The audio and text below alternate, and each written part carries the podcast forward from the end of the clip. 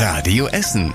Der Tag in fünf Minuten. Am Dienstag, den 9. Februar mit Christian Barnier. Guten Abend. Hinter uns liegt ein wirklich toller Wintertag mit endlich mal wieder ein bisschen Sonne.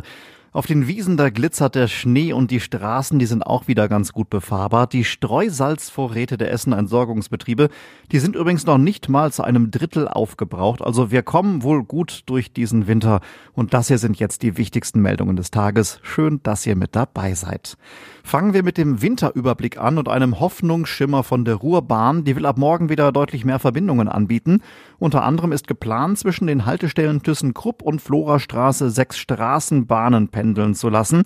Auch einige Buslinien sollen wieder fahren, zumindest auf einem Teil ihrer normalen Strecke. Viele Busse seien allerdings auf ihren Parkplätzen eingeschneit und mit einer dicken Eisschicht bedeckt, sagt die Ruhrbahn. Bei den Straßenbahnen gibt es noch größere Probleme durch Eis in den Schienen und an den Oberleitungen.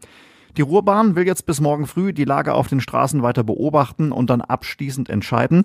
Bisher fahren ja nur die Linien U18 zwischen Mülheim und Essen und U11 zwischen der Messe und dem Karlsplatz in Altenessen. Und auch bei der Deutschen Bahn und Abellio gibt es weiter große Probleme. Es gibt unter anderem nach wie vor Störungen zwischen Duisburg Hauptbahnhof und Essen Hauptbahnhof. Viele S-Bahnen fahren allerdings auch wieder. Die Situation auf den Straßen bei uns in Essen war heute auf jeden Fall schon deutlich entspannter als gestern noch. Die Essener Polizei zählt zwar 41 Unfälle mit Blechschäden, aber dafür keine festgefahrenen Autos und LKWs mehr. Die Straßen sind durch das viele Befahren und das gute Wetter heute schon freier, so konnten sich viele Autofahrer auch selber wieder freifahren. Das gute Wetter hat für weitere Einsätze gesorgt. In Holsterhausen, Schonnebeck, dem Südostviertel und Katernberg, da drohten Eisbrocken und Eiszapfen von den Dächern zu fallen. Bei uns im Programm haben wir uns angesichts der eisigen Temperaturen heute um Hilfsangebote für Obdachlose hier bei uns in Essen gekümmert.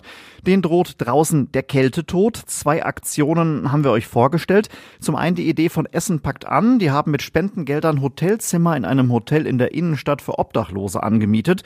In den Schlafstellen der Stadt, in den offiziellen, da ist zwar eigentlich genug Platz, viele trauen sich aber da nicht hin, sagt Markus Pajong von Essen packt an. Man schläft halt draußen, weil man Angst vor Corona hat in den ganzen äh, Unterkünften.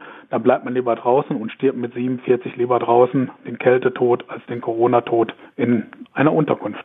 Ein Angebot macht auch das Deutsche Rote Kreuz in Essen-Bocholt. Die beiden beheizten Kältezelte, die stehen da wieder. Durch Corona musste diesmal ein bisschen umgebaut werden. Nur zwölf statt der sonst üblichen 20 Menschen dürfen dort übernachten. Es wird Fieber gemessen und auch Schnelltests stehen zur Verfügung, sagt Elke Spira vom DRK. Die Leute, die wollen zu uns, die fühlen sich hier wohl, sie bekommen hier Essen, sie bekommen hier Trinken, sie bekommen Frühstück, sie bekommen frische Kleidung, sie können duschen. Also die sind so dankbar und freuen sich eigentlich auf jeden Abend, wo sie wieder hier sein dürfen. Die beiden Zelte stehen auf dem Gelände des DRK am Wolfsbankring. Die Obdachlosen dürfen auch ihre Hunde mitbringen. Neben der Kälte hat uns natürlich auch Corona beschäftigt und da gab es endlich mal gute Zahlen. Der Lockdown zeigt auch bei uns in Essen immer deutlicher seine Wirkung. Aktuell haben 950 Menschen bei uns in der Stadt Corona.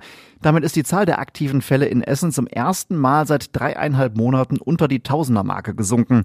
Die Zahl der Corona-Toten steigt dagegen weiterhin stark an. Mittlerweile sind 406 Menschen in Essen an oder mit Corona gestorben.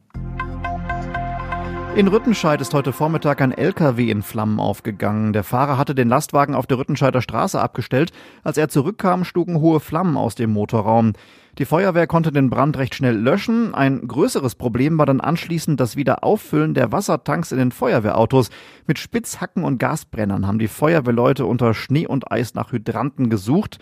Der LKW wurde anschließend abgeschleppt. Er hatte Lebensmittel geladen. Und das war überregional wichtig. Und da schauen wir schon mal auf morgen, denn da beraten Bund und Länder, wie es mit dem Lockdown weitergeht. Immer mehr Politiker melden sich zu Wort. Auch unser Ministerpräsident Armin Laschet. Er fordert, dass die Öffnung von Kitas und Schulen auf jeden Fall Vorrang haben muss. Weitere Öffnungen, zum Beispiel von Geschäften, sieht Laschet noch nicht. Kanzlerin Merkel ist generell gegen Lockerungen vor dem 1. März. Und zum Schluss der Blick aufs Wetter. Beim Wetter liegt die nächste wirklich eisige Nacht vor uns. Es geht runter bis auf minus 10 Grad. Mal ist es locker und mal dichter bewölkt.